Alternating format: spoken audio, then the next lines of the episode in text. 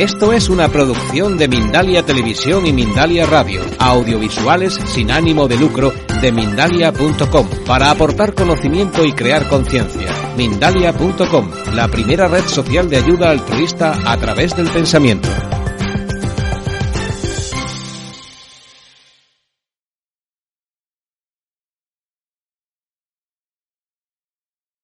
Vamos a, a, ver si podemos contestar un poquito más breves porque como te dije siguen planteando preguntas y la gente pues eh, la verdad que está muy expectante de, de, que puedas contestarlas. Así que por ejemplo vamos a hacer en este caso una pregunta que, que viene de Rodolfo y Omar Lubani porque la temática es muy similar. Ambos plantean que llevan años en un proceso de despertar, que hay temporadas en las que los sentimientos son más angustiosos, tristes y que tienen cierta ansiedad. Y en el caso de Omar dice lo mismo, que lleva mucho tiempo lanzando señales a Dios, pero que no recibe respuesta y pregunta si están haciendo algo mal. Nadie hace nada, nada mal. Estáis haciendo lo que de vuestro interior eh, entendéis que hay que hacer. Eh, pero para centrar el asunto e ir directamente al grano, intentando ser lo más breve posible. La gente se empeña en conectar con lo que es. Despertar. Llevamos un tiempo en el proceso de despertar, pero ocurre esto, ocurre, aquel, ocurre aquello. Mira, intentar conectar con lo que somos es una imbecilidad, es una estupidez. ¿Cómo vamos a conectar con lo que somos si es lo que somos? Os pregunto, ¿quién conecta contigo? ¿Qué conecta contigo? ¿Desde dónde conectas contigo? Si es lo que eres. No, no, es que yo quiero conectar conmigo, quiero conectar con mi interior, quiero encontrarme con lo que soy. ¿Quién está hablando? ¿Quién está hablando? ¿Quién es ese que me dice que quiere encontrarse con su interior? ¿Quién es ese que me dice que quiere encontrarse con lo que es? ¿Quién está hablando? No eres tú, es el ego, es la mente, es el coche el que está hablando, no el conductor. El conductor no tiene que encontrarse consigo. El conductor no tiene que conectar con lo que es, porque lo es. Es que es ridículo. Es una estupidez de la mente. Daros cuenta de esto. Es que esto es clave. Es muy sencillo, muy elemental como todo. Pero es que yo me encuentro con muchas personas que en su proceso de despertar están en ese empeño de encontrarse con lo que son, de conectar con su interior, de conectar con lo que es. Vamos a ver, ¿quién quiere conectar con eso? Si es lo que eres, no hay que conectar, es lo que eres. Esas ideas son simplemente una finción de la mente. Vamos a poner ya el coche en su sitio de una vez. Despertar. ¿Qué es eso de despertar?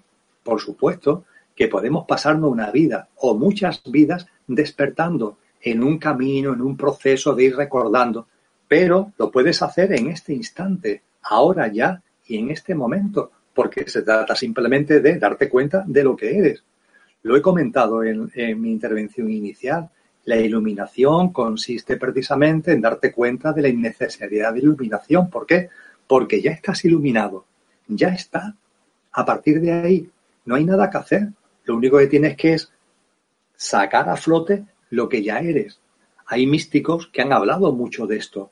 Juan de Yepes, a Juan de la Cruz, hablaba de el subido sentir de la divinal esencia, un subido sentir de la divinal esencia, que es lo que realmente somos. Y punto. Y a partir de ahí, la vida se transforma en una cosa totalmente distinta. El darte cuenta de que cuando te levantas por la mañana, y ya que en la pregunta se ha hablado de situaciones de tristeza, de, cuando te levantas por la mañana, no siempre te levantas igual. Mejor dicho, el coche no siempre se levanta igual. Por muchos motivos, por muchas circunstancias, el coche puede ser que una mañana se levante con más alegría, con menos alegría, más triste, menos triste, más pletórico, más, menos pletórico, con más energía, con menos energía, con más combustible, con menos combustible. Pero eso no tiene que ver contigo. Eso tiene que ver con el coche. Y tú como conductor tienes que observar a tu coche. Y igual que en tu utilitario cotidiano, cuando te montas en él, sientes lo que cómo el coche comienza el día. Por ejemplo, si lo tienes en la calle, si esa noche ha caído una helada, el coche a lo mejor cuesta trabajo arrancarlo, al coche le cuesta trabajo coger temperatura. Bueno, pues, ¿por qué lo normal? Porque ha caído una helada y el coche está respondiendo a la helada que ha vivido. Pues bien, desde el punto de vista de nuestra vida cotidiana entre el yo físico, mental y emocional del coche y lo que realmente somos, exactamente igual. Percibes que el coche está hoy triste, ¿vale? Hoy el coche está bajito. Hoy el coche está subido de tono. Perfecto. Date cuenta de cómo está el coche. Eso tiene que ver con el, día a día, con las circunstancias del día a día. Pero tú eres el conductor. Esa tristeza no es tuya. Esa alegría no es tuya. Esa subida o bajada de tono no es tuya. Tú eres otra cosa. Tú eres el que está al mando del coche. Y con independencia de cómo ande el coche, tú eres el que tiene que coger el volante. Tú eres el que tiene que arrancar el coche. Y tú eres el que tiene que llevarlo por el día a día comprendiendo perfectamente las reacciones del coche, comprendiendo perfectamente si está bajo de temperatura, si le cuesta trabajo arrancar, etcétera, etcétera, etcétera, comprendiéndolo perfectamente, dándote cuenta de que si está lloviendo el limpiaparabrisas es necesario porque si no, no ves, dándote cuenta de lo que son los requerimientos del coche en el día a día, pero esos requerimientos del coche no son tuyos. Mientras que tú pienses que la tristeza del coche es tuya, mientras que tú pienses que la alegría del coche es tuya, es porque no estás en lo que verdaderamente eres y entonces entraremos en la dinámica, tengo que conectar con lo que soy, tengo que encontrarme a mí mismo. ¡Qué estupidez! ¿Cómo te vas a encontrar con lo que eres? ¿Quién quiere conectar con lo que eres si es lo que eres? Date cuenta de esto y no pierdas nunca la conciencia del conductor y acepta, acepta, observa y acepta lo que son los indicadores del coche, que si está triste, que si está alegre, que si está frío, que si está caliente, acéptalo y no olvides que el conductor eres tú y conduce el coche con su requerimiento, con sus necesidades, donde tu corazón te indique lo que tú eres indique. Podemos continuar. Pues continuamos entonces con la pregunta de Mónica Daniela de Uruguay, que en este caso hace referencia a las religiones y a ciertas prácticas como, por ejemplo, ¿qué, qué opinas sobre los sacrificios de animales en algunas prácticas, como decimos, como la santería? Las religiones han tenido su función en el proceso conciencial y evolutivo de la humanidad. Han tenido su función. Es más, es probable de que en esa evolución de la humanidad, si no hubiera sido por las religiones, la llama de la espiritualidad hubiera desaparecido. Y las religiones han contribuido a mantener esa llama.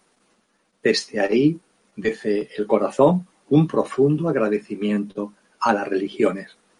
No obstante, es verdad que las religiones, de la misma forma que han contribuido, lo acabo de comentar, como son organizaciones humanas en una fase de la evolución de la humanidad marcada todavía por los comportamientos ligados a la mente y al ego, debido a eso, las religiones han dado lugar a organizaciones y a sistemas de creencias humanos, demasiado humanos, con todo lo que el término humanos, desde el punto de vista de la mente y el ego, significa.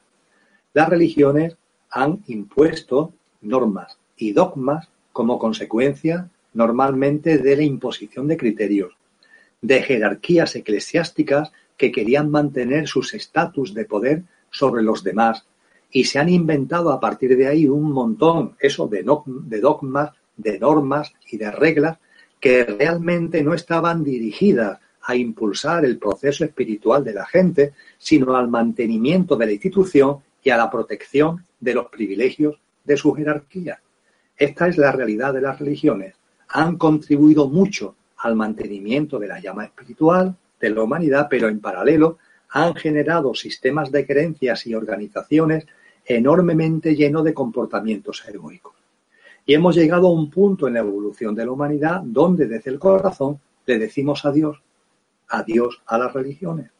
Nos habéis ayudado, pero ya está, ya no servís. En mi corazón, en el de tanta gente, la espiritualidad es libertad. La espiritualidad no cabe en los clichés que intentan establecer las religiones.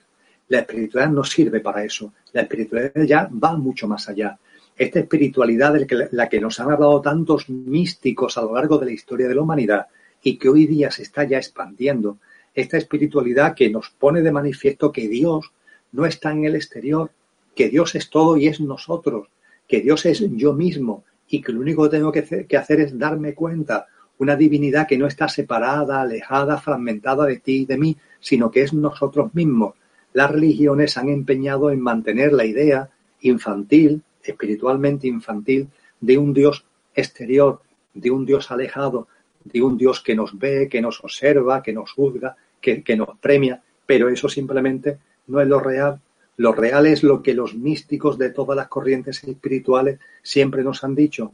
Dios somos nosotros mismos, Dios es yo y yo soy Dios cuando soy capaz de trascender de ese yo físico, mental y emocional, como dijo el sufí al-Halal en el siglo IX, Dios es yo y yo soy Dios cuando ceso de ser yo, o como dijo San Juan de la Cruz, Juan de Yepes, en el siglo XVI dentro del cristianismo, el más perfecto grado de perfección a que en esta vida, no en el más allá, a que en esta vida se puede llegar, es la transformación en Dios, que no es ni más ni menos que despertar, sacar a flote en este instante, en el aquí y ahora, toda tu divinidad, lo que hizo Buda, lo que hizo Cristo Jesús, la divinidad que todos tenemos, la divinidad que todos somos, que se plasme y que salga a flote.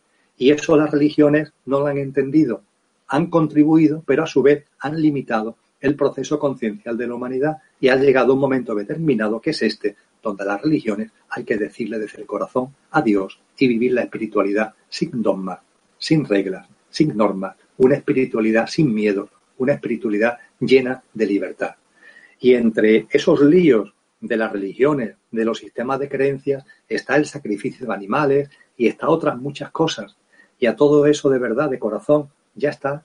Hay que decir a Dios, sacrificar animales, por favor. Sí, ¿qué, ¿Qué diferencia hay entre el conductor de un animal y el conductor de un ser humano? Si todos somos divinos, si todos somos infinitos, si todos somos eternos, por favor, todo eso son líos de la mente.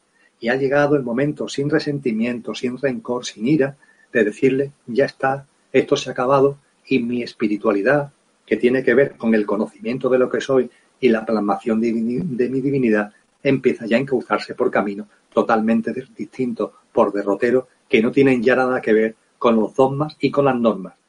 Y por cierto, y nos reímos mucho, vamos a reírnos, en la nueva conciencia, en esa nueva espiritualidad que están haciendo, darnos cuenta de la cantidad de tics todavía que tenemos de la antigua espiritualidad, todavía como derivación de esas religiones. Yo de verdad me río mucho de mí, el empeño que he tenido durante una parte de mi vida en las velas, en el incienso, en determinados colores, todo eso no son sino reminiscencias de esos antiguos dogmas, de esas antiguas creencias. La espiritualidad real, la que tiene que ver con el conocimiento de lo que soy y mi divinidad, no sabe nada de eso. Da igual cómo te vistas, da igual que utilices incienso o no, da igual las velas. Si lo único importante es saber lo que eres. Y a partir de ahí, el amor, que es lo que brota de ti cuando has conectado con lo que realmente eres, no en el sentido del coche que conecta contigo, sino el contigo, que eres tú, que sale a flote y que se plasma en el día a día, transformándote en Dios, como decía San Juan de la Cruz. Pues venga, la siguiente. Vamos entonces a por la siguiente de Antonia desde España que dice, hola Emilio, eh, todavía tengo un grato recuerdo de una cena en un grupo en Mérida. Mi pregunta es, cuando una hija te deja de hablar y te llena de reproches injustificados, yo siempre procuré darle educación y protección en mi vida de madre y abuela. Ya no sufro, pero me pregunto si es normal. ¿Cómo debo actuar?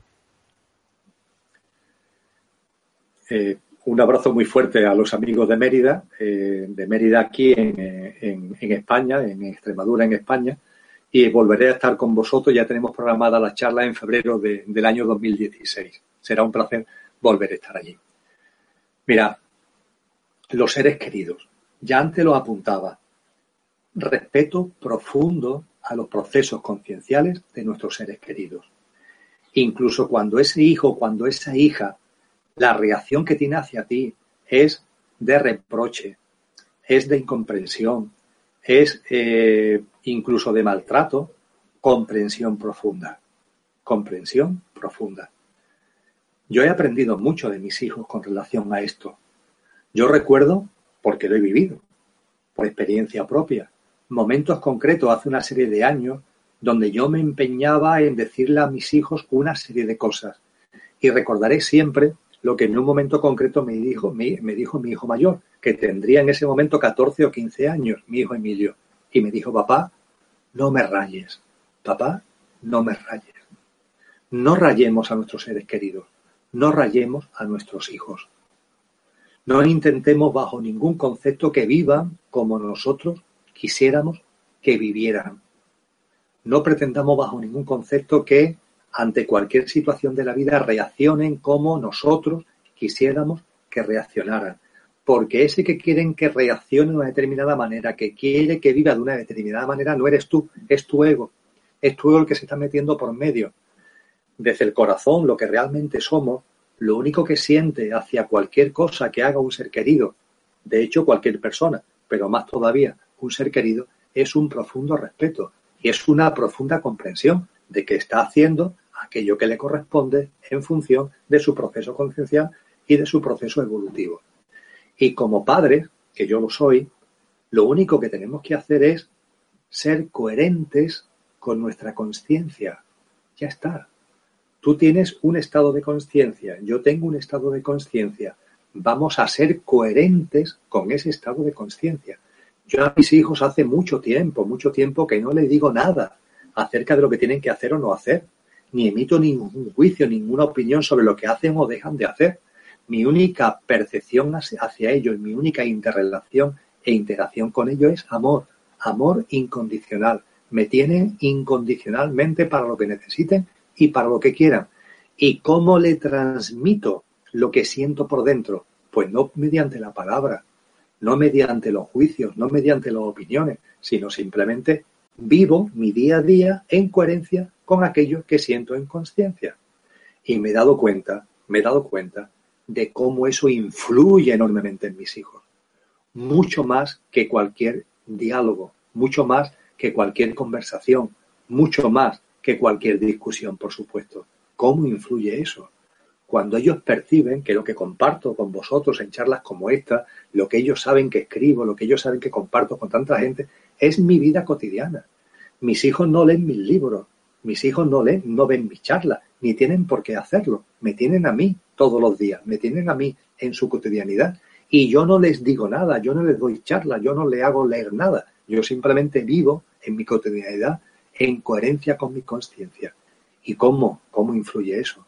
¿Cómo puedo percibir que sin decir ni pío, simplemente por esa coherencia, ellos en su vida cotidiana van viendo cosas, van comprendiendo cosas y van viviendo de otra manera?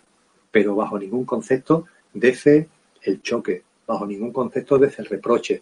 Y si en un momento determinado es tu hijo, tu hija, el que tiene un reproche hacia ti, lo que hablábamos antes con relación al enfado, está enfadado, ya está, vale, por las razones que sea, está mal, acéptalo, está infartado. Ese reproche, ese enfado, no sino consecuencia de un, de un, de un proceso de infarto de enfado que está viviendo. Entiéndelo y desde el silencio ponte a su disposición que no salga de ti ninguna reacción de entrar en conflicto, de entrar en esa confrontación en cuanto a en la conversación. No, acéptalo, vívelo con una aceptación que no es resignación, vuelvo a repetirlo, no es que voy a hacer, no tengo otro remedio, sino una aceptación que está basada en la confianza en la vida. Estáis interactuando dos conductores, tu hijo, tu hija y tú como madre. Y a partir de ahí, esos dos conductores son los realmente importantes. Hay que, podar todo el exterior, hay que olvidarse del mundo de los coches y confiar en la vida y con mucho amor que ese sea el único sentimiento que salga hacia tus seres queridos, el amor y el respeto derivado de ese amor y el respeto al libre albedrío de tus hijos, de tus hijas, de tus seres queridos derivados de ese amor. Podemos continuar. Vamos con una pregunta de Nicolás Rivero que dice, vivo en Alemania y el paisaje espiritual que se ha creado basado en la abundancia y la generosidad del universo ha hecho que muchos psicólogos, terapeutas y autodenominados maestros justifiquen su acumulación de dinero como un regalo del universo a ellos, que parece ser el pueblo elegido para la abundancia, mientras que otros lo están pasando muy mal en la pobreza. Puede ser que ahora que la humanidad intenta huir del capitalismo, estos capitalistas espirituales sean los únicos que quieren mantenernos en nombre de la espiritualidad. ¿Estaremos ante un capitalismo espiritual fruto de niños consentidos y neuróticos desesperados? Gracias y un abrazo. Agradezco mucho el sentido del humor de la, de la cuestión. Pues sí, mira, posiblemente hay, hay mucho de lo, que, de lo que tú has compartido en Alemania y en muchos sitios. Y pasa un poco como con lo que antes hablábamos con relación a las religiones, que han contribuido a mantener activa y viva la llama de la espiritualidad, pero que finalmente también son organizaciones muy humanas que, eh, como organizaciones humanas, mente, ego, han terminado metidos en el lío de los intereses creados, los privilegios de la jerarquía, dogmas y normas que se elevan como con carácter divino cuando realmente no tienen otra pretensión que defender la institución y los privilegios de esa jerarquía, etcétera, etcétera. Y eso, de otra manera y de otra forma, también ocurre en la nueva fase de la conciencia, en lo que llamamos nueva conciencia, en lo que llamamos nueva espiritualidad. Por supuesto que también hay sacerdotes, entre comillas, de la nueva espiritualidad que son humanos, muy humanos, y que a partir de ahí, más allá de lo que sea su discurso, más allá incluso de cosas que en momentos concretos pueden sentir desde dentro, realmente en su vida diaria, lo que plasman nada tiene que ver con lo que estamos eh, compartiendo en la noche de hoy, noche aquí en España, lo que estamos compartiendo desde una vida sencilla, una vida confiada, una vida donde necesito poco y lo poco que necesito lo necesito poco, donde lo que posee me posee y cuanta menos pertenencia tengan mejor pero inevitablemente hay eh, personas que en su proceso conciencial, moviéndose en este ámbito, entre comillas, de la nueva conciencia, repiten los modelos, repiten los paradigmas, repiten las pautas de la antigua conciencia. Y ojo, no pasa nada, ya está. Fíjate, esas personas te están sirviendo a ti y esas personas me están sirviendo a mí para que en tu proceso conciencial te dé cuenta de que ese para ti no es el camino, el que yo me pueda dar cuenta que ese para mí no es el camino, el que haya personas que en esta nueva conciencia actúen de esa manera, a ti o a mí nos pueden servir de referentes precisamente para tener una mayor coherencia con relación a nuestra conciencia. Entonces, en definitiva, claro que sucede lo que tú has expuesto, pero eso que has expuesto no lo analices desde el corazón como error, no lo analices en, el corazón como equivocación, cada cual está en el proceso conciencial en el que está ellos también lo están y desde luego todo tiene un sentido profundo y en tu vida y en la mía nos están haciendo un enorme favor para que seamos más coherentes y más consistentes en nuestro desarrollo conciencial y en la conciencia que está emanando cada vez con más fuerza desde nuestro interior. Continuamos. Domingo desde España dice, hola Emilio, ¿qué opinas sobre la técnica de la matriz energética y la curación cuántica? Antes que nada, eh, no tengo eh, un conocimiento profundo, ni mucho menos, de lo que me planteas. Por supuesto, porque está muy en boga, he oído hablar de ambas, he visto algunos vídeos sobre ella, he leído algo sobre ella, pero todo lo que voy a comentar vaya por delante de que ni mucho menos me puedo considerar bajo ningún concepto experto en esas materias. Lo que sí puedo compartir con vosotras y con vosotros es que todo lo que es la idea de la matriz aplicado a multitud de cosas, tiene que ver con lo real. La matriz, la matriz es una conformación holográfica que tiene que ver con lo que la realidad es. Nos movemos en una realidad que es puramente holográfica. Una realidad donde cada ser vivo y por tanto cada ser humano crea su propio holograma. Es un holograma energético y vibratorio que generamos desde nuestro estado de conciencia. Cada uno de vosotros, cada una de vosotras y yo estamos generando nuestro propio holograma, insisto, como consecuencia, a partir de nuestro estado de conciencia, de la vibración y de la energía que estamos emitiendo. Eso da lugar a un holograma con una determinada frecuencia vibracional. Frecuencia vibracional que va variando en la medida en que vaya variando nuestro estado de conciencia y en el aquí ahora, en función de nuestro estado de conciencia, vosotros y yo emitimos, creamos, generamos un holograma que tiene esa frecuencia vibracional relacionada con el estado de conciencia. A partir de ahí, los 7.300 millones de seres humanos que vivimos actualmente en el planeta, generamos la matriz holográfica de la humanidad. Una matriz holográfica de la humanidad que tiene una frecuencia vibracional que es la media de todos los hologramas que estamos generando los seres humanos. 7.300 millones de hologramas, cada uno con su frecuencia vibracional, y la matriz holográfica de la humanidad, suma de todos esos hologramas, tiene una frecuencia vibracional media como consecuencia de sumar todos los hologramas y dividirlo por 7.300 millones de seres humanos. Y esa frecuencia vibracional de la matriz da un punto, nos da una idea de cuál es el momento evolutivo y conciencial de la humanidad. Pero es que la humanidad a su vez no es sino un componente más dentro de la madre tierra. Y la madre tierra a su vez genera un holograma como consecuencia de todos los hologramas que están viviendo en el seno de la madre tierra. Y eso nos lleva ahora al sistema solar, donde ocurre exactamente lo mismo. Y del sistema solar pasamos a la galaxia, de la galaxia pasamos al universo conocido, del universo conocido pasamos al multiverso en el que este universo se encuentra. Ese multiverso se encuentra a su vez en un omniverso configurado por muchos multiversos, el universo dentro de un multiuniverso configurado por muchos multiuniversos. Y de esa forma, la creación entera y el cosmos entero es una gran matriz holográfica. Esto es lo que hoy la ciencia está poniendo de manifiesto a través de una teoría científica, que es la teoría científica del principio holográfico que se está acercando a pasos agigantados a toda esta enorme realidad. Entonces, cuando desde la conciencia, desde la ciencia, desde la medicina, etcétera, etcétera, empezamos a utilizar el patrón holográfico y el patrón de matriz para comprender y definir cosas, estamos tocando lo real. Y por supuesto estamos tocando lo real cuando empezamos a acercarnos a lo cuántico. Y ya no solamente a lo cuántico, sino a lo que ya la ciencia empieza a ir más allá, porque lo cuántico nos estamos dando cuenta de que no es suficiente como para contener la realidad. Lo cuántico es todavía un marco demasiado estrecho. Las paredes de lo cuántico son demasiado cerradas como para contener la enorme realidad. Hoy día se habla ya de lo supercuántico y de lo subcuántico, entendiendo todo ello como la relatividad, pero una relatividad absoluta. Hoy ya nos damos cuenta de que no es que el tiempo sea relativo, por ejemplo, sino que simplemente no existe. Es un buen ejemplo de la diferencia entre lo que fue en la primera teoría cuántica del siglo XX, el tiempo es relativo, a lo que hoy ya se percibe desde la ciencia, que está dando un salto. No, no, no es que sea relativo, es que simplemente no existe.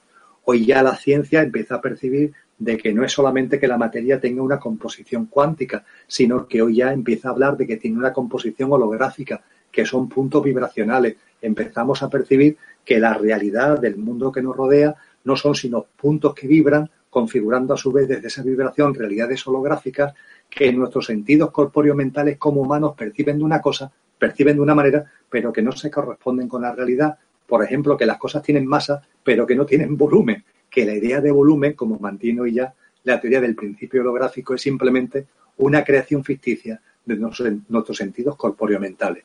Todo, en definitiva, lo que tenga que ver con la aplicación de los instrumentos matriciales y cuánticos a la comprensión de cualquier cosa en la ciencia eh, tecnológica, en la medicina, en nuestra vida cotidiana, es un acercamiento profundo a la realidad y es una muestra del el avance en el proceso conciencial y evolutivo de la humanidad. Podemos continuar. Sí, de hecho, si quieres, eh, vamos concluyendo con las últimas preguntas, que tampoco queremos que te nos quede, que te quedes sin voz, que, que sabemos que andas algo resfriadillo.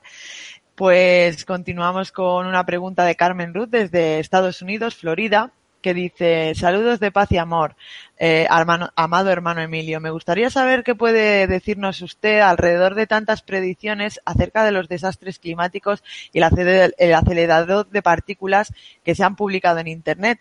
¿Crees que va a suceder algo como dicen entre el 23 y 28 de septiembre? Eh, sencillamente, directamente y desde el corazón. No, no va a suceder absolutamente nada entre comillas, apocalíptico ni de la naturaleza y el contenido que nos están lanzando. Esos son estupideces de la mente, simple y llanamente, estupideces de la mente. Fijaros, el 21 de diciembre del 2012 fue real. Ahí sucedieron cosas, pero esas cosas que sucedieron fueron interiores, son procesos conscienciales, lo que determinados seres humanos hace mucho tiempo percibieron en torno a esa fecha son ciclos evolutivos del cosmos, de la galaxia, del sistema solar, eh, del sistema planetario y de, la, y de la madre Tierra, que tienen que ver con ciclos que ellos conocieron. Y nosotros nos empeñamos, mejor dicho, nosotros no, mucha gente se empeñó en ver eso desde el punto de vista de lo exterior, que si iba a haber oscuridad en el cielo, que si el, el, al, sol, al, sol, iba a pasar no sé qué, no sé cuánto, si iba a haber cataclismo. Son procesos interiores y no procesos en la superficie. Pues bien, eso al menos fue la validez del año 2012, que tuvo implicaciones interiores, aunque muchos pretendieron que fueran exteriores. Pero lo que ahora se está hablando es simplemente, perdonar que me exprese así, lo hago desde el respeto ¿eh? al proceso de cada uno, pero descriptivamente es una memez, una absoluta memez. Vamos a centrarnos en nosotros mismos. Vamos a sacar a flote nuestra divinidad y ya está. Vamos a olvidarnos de fechas, vamos a olvidarnos de futuro, vamos a olvidarnos de cosas que pasen en el exterior que me vayan a llevar a no sé dónde. Esos son simplemente memeces, esos son simplemente estupideces. Y desde luego, de corazón a corazón, y bueno, las fechas están allá ahí, no va a pasar nada desde el punto de vista exterior y en este caso tampoco desde el punto de vista interior en esas fechas. Esos son simplemente inventos de la mente y asuntos solucionados. Así que a vivir con mucha tranquilidad y con mucho sosiego esos días y a seguir sacando a flote nuestra absoluta divinidad. Continuamos. Teresa Rubí desde España dice, que me han comentado que Emilio va a dar eh, clases en Barcelona. Me gustaría saber cuándo van a empezar y en ese caso cómo haría para inscribirme. Efectivamente, después de apartarme de la docencia universitaria en el año 2010, porque después de 30 años de dar clases en la universidad, las materias que impartía, que eran ligadas a la economía, economía política, empleo de futuro, desarrollo económico y territorial, ya no me llamaban desde dentro y en coherencia eh, con mi conciencia decidí dejar la actividad universitaria. Ahora, al cabo de cinco años, me han ofrecido volver a la actividad universitaria, en este caso a la Universidad de Barcelona, pero en un contexto muy distinto, porque en lugar de compartir acerca de economía, la asignatura que impartiré tiene como título Espiritualidad en la vida cotidiana. Espiritualidad en la vida cotidiana. Y además, para colmo, es en la Facultad de Ciencias Económicas y Empresariales de la Avenida de la Diagonal en Barcelona, que es la facultad en donde yo siempre, toda mi vida, durante 30 años, di clases en la Universidad de Sevilla junto con la Facultad de Derecho. Son guiños de la vida, son simplemente guiños de la vida. Cuando actuamos con coherencia, en la conciencia, pasan estas cosas. Deja de dar una materia universitaria porque ya no eh, tienen resonancia contigo y mira por dónde la vida se encarga de que vuelvas a la universidad, pero a dar una materia que realmente sí resuena con lo que puedas tener en tu interior. Eso sí, esa materia, como todo lo que pasa en la universidad, no es abierta al público, es decir, no son las charlas o las conferencias que yo doy normalmente, aunque daré también charlas abiertas en Barcelona. Y en concreto, esta asignatura la imparto dentro de un máster que se llama Liderazgo eh, Personal. Liderazgo Personal. Es un máster de la Universidad de Barcelona. El que esté interesado en asistir al mismo tiene que entrar en la web de la Universidad de Barcelona, buscar este máster y a partir de ahí tiene toda la información. Podemos continuar. Pues vamos ya con las últimas preguntas, como la de Ana desde Ucrania, que dice, Emilio, ¿has acudido alguna vez a hipnosis u otras medidas para recordar vidas anteriores? Y si es así, ¿cuál ha sido tu experiencia? Efectivamente, hubo un momento en mi vida, hace de esto ya unos cuantos años, que sentí interiormente el requerimiento de conocer, de conocer acerca de, otras vidas, de otras vidas del conductor que soy en este plano humano. No utilicé nunca eh, técnicas de hipnosis, sino técnicas de sofrología, a través de, una buena amiga, a través de mi amiga Malena, que es, que es una terapeuta especializada al respecto, hice con ella dos sesiones de eh, sofrología. La sofrología consiste en que nunca pierdes la conciencia, es como una meditación, una relajación profunda, donde el terapeuta te va llevando a un recorrido que te puede llevar a esas otras vidas, pero nunca pierdes la conciencia. La hipnosis, sin embargo, sí lleva a la pérdida de conciencia. Yo la hipnosis nunca la he practicado, nunca he sentido que esa fuera la práctica. Sin embargo, la práctica de la sofrología sí la he llevado a cabo de la forma que acabo de comentar. Y en mi experiencia es una experiencia muy gratificante. Tuve conocimiento preciso de vidas, de otras vidas desarrolladas en este plano humano. Igualmente, esas prácticas de eh, em, búsqueda de otras vidas inducidas me llevaron a vivencias que ya no fueron inducidas, sino que fueron espontáneas, a momentos concretos en meditación, donde empezaba a percibir con claridad, a ver o a sentir mm, experiencias vividas en esas otras vidas. Es decir, que las regresiones inducidas abrieron también en su momento la puerta a regresiones espontáneas. Y llegado ahí, hay un punto concreto en la evolución conciencial evolutiva en el que ya sentí que no tenía necesidad de nada de eso.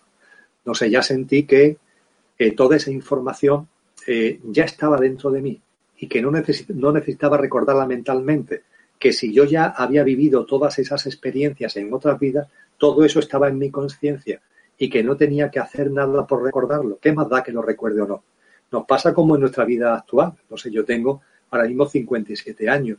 Yo en estos 57 años he vivido muchas cosas y no necesito recordar los sucesos, no necesito recordar los acontecimientos. Es obvio que todo lo que tú o yo hemos vivido durante esta vida física lo llevamos incorporado, está en nuestras experiencias, está en nuestra conciencia. Pues bien, exactamente igual pasa con relación a la cadena de vidas. Por tanto, si tú sientes eh, desde dentro el tener ese conocimiento de vidas pasadas, yo te aconsejo la técnica de la sofrología, no de la hipnosis. Y a partir de ahí también te digo que hay un momento concreto en el que te das cuenta de que para qué, de que para qué vas a saber si fuiste esto, si fuiste aquello, si hiciste A, si hiciste B. Lo único cierto es que llevamos en este plano mucho tiempo, que hemos vivido muchísimas experiencias y que todas esas experiencias han ido calando, como el agua de la lluvia en la tierra, han ido calando para convertirnos en lo que actualmente somos. Es así de sencillo y es así de maravilloso. Venga, otra. Pues venga, la última pregunta. Por ejemplo, vamos a, leer una pregunta que también nos han hecho desde Uruguay, que dice así. Eh, tengo 82 años de edad, soy mujer, me dediqué siempre a la docencia. ¿Es posible a estas alturas de la vida lograr vivir desde la conciencia sin antes haberlo conocido ni, practicado? Me entusiasma el, planteamiento de Emilio, María Isabel Somat de Uruguay. De, Ucrania Uruguay. Y esta, pregunta, quizás por ser la última, es enormemente simple. Claro que sí, 82 años 102, 24, ¿qué es eso? ¿Qué es eso? No te metas en ese mundo mental, la edad. La edad no existe. Hoy día la ciencia se está dando cuenta. Hay ya hospitales en todo el mundo, ¿eh? muchos, que cuando un paciente entra, no se conforman con ver su edad cronológica, si tiene 20, 50, 80 o 90 años y a partir de ahí, de esa edad cronológica, el tratamiento que tienen que darle o si la tienen que, o si lo pueden intervenir o no en función de su edad. Hoy ya hay hospitales en el mundo que lo que hacen es analizar el sistema inmunológico del paciente, porque se están dando cuenta de que el sistema inmunológico es el que realmente da la información sobre la edad que en ese momento tiene la persona, que además es una edad variable, porque el sistema inmunológico, todo el mundo este de las defensas, si están altas, si están bajas, el sistema inmunológico está en evolución continua y la ciencia ya empieza a darse cuenta de que esa evolución continua del sistema inmunológico tiene que ver con la conciencia.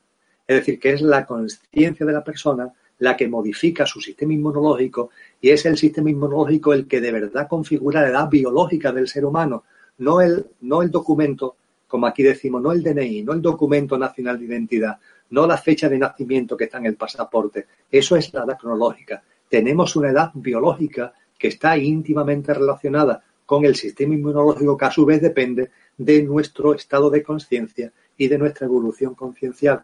Y tú con tus 82 años físicos, cronológicos, tienes una edad biológica relacionada con tu, eh, con tu sistema inmunológico y con tu conciencia que puede ser enormemente distinta.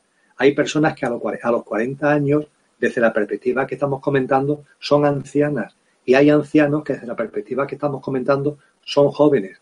Entonces, no permitamos que los sistemas de creencia no se encasillen y que, por tanto, por supuesto que tú con los 82 años puedes privar conciencialmente al máximo, aquí y ahora, en este mismo momento. No te dejes encadenar, no te dejes aprisionar por esos sistemas de creencia.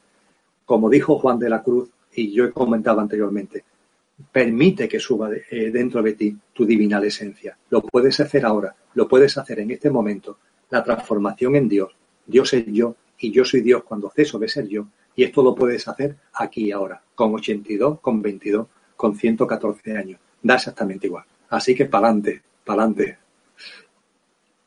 Pues Emilio, como decíamos al principio, son muchas las preguntas que se han quedado sin contestar porque podríamos estar aquí hasta altas horas de la madrugada, pero también son muchas las personas que, que, te dan las gracias, por decir todas, vamos, toda la gente que hoy ha querido asistir y compartir esta conferencia contigo. De verdad te dan las gracias de corazón, igual que te las damos desde Mindalia, porque es un placer poder tenerte y poder escucharte aquí en las conferencias en directo de Mindalia Televisión y por supuesto que esperamos volver a verte. Pues yo también espero que sea así, la providencia seguro que hará posible y muchas gracias a ti y a todas las personas que nos han seguido. Muchas gracias de corazón y estamos en conexión. A todos, como siempre, de nuevo darles las gracias y recordarles que les vamos a enviar un enlace con toda la información de las conferencias que hay organizadas para el mes de septiembre. Y muy buenas noches y gracias de nuevo, Emilia. Hasta, hasta pronto. Hasta muy pronto. Hasta luego.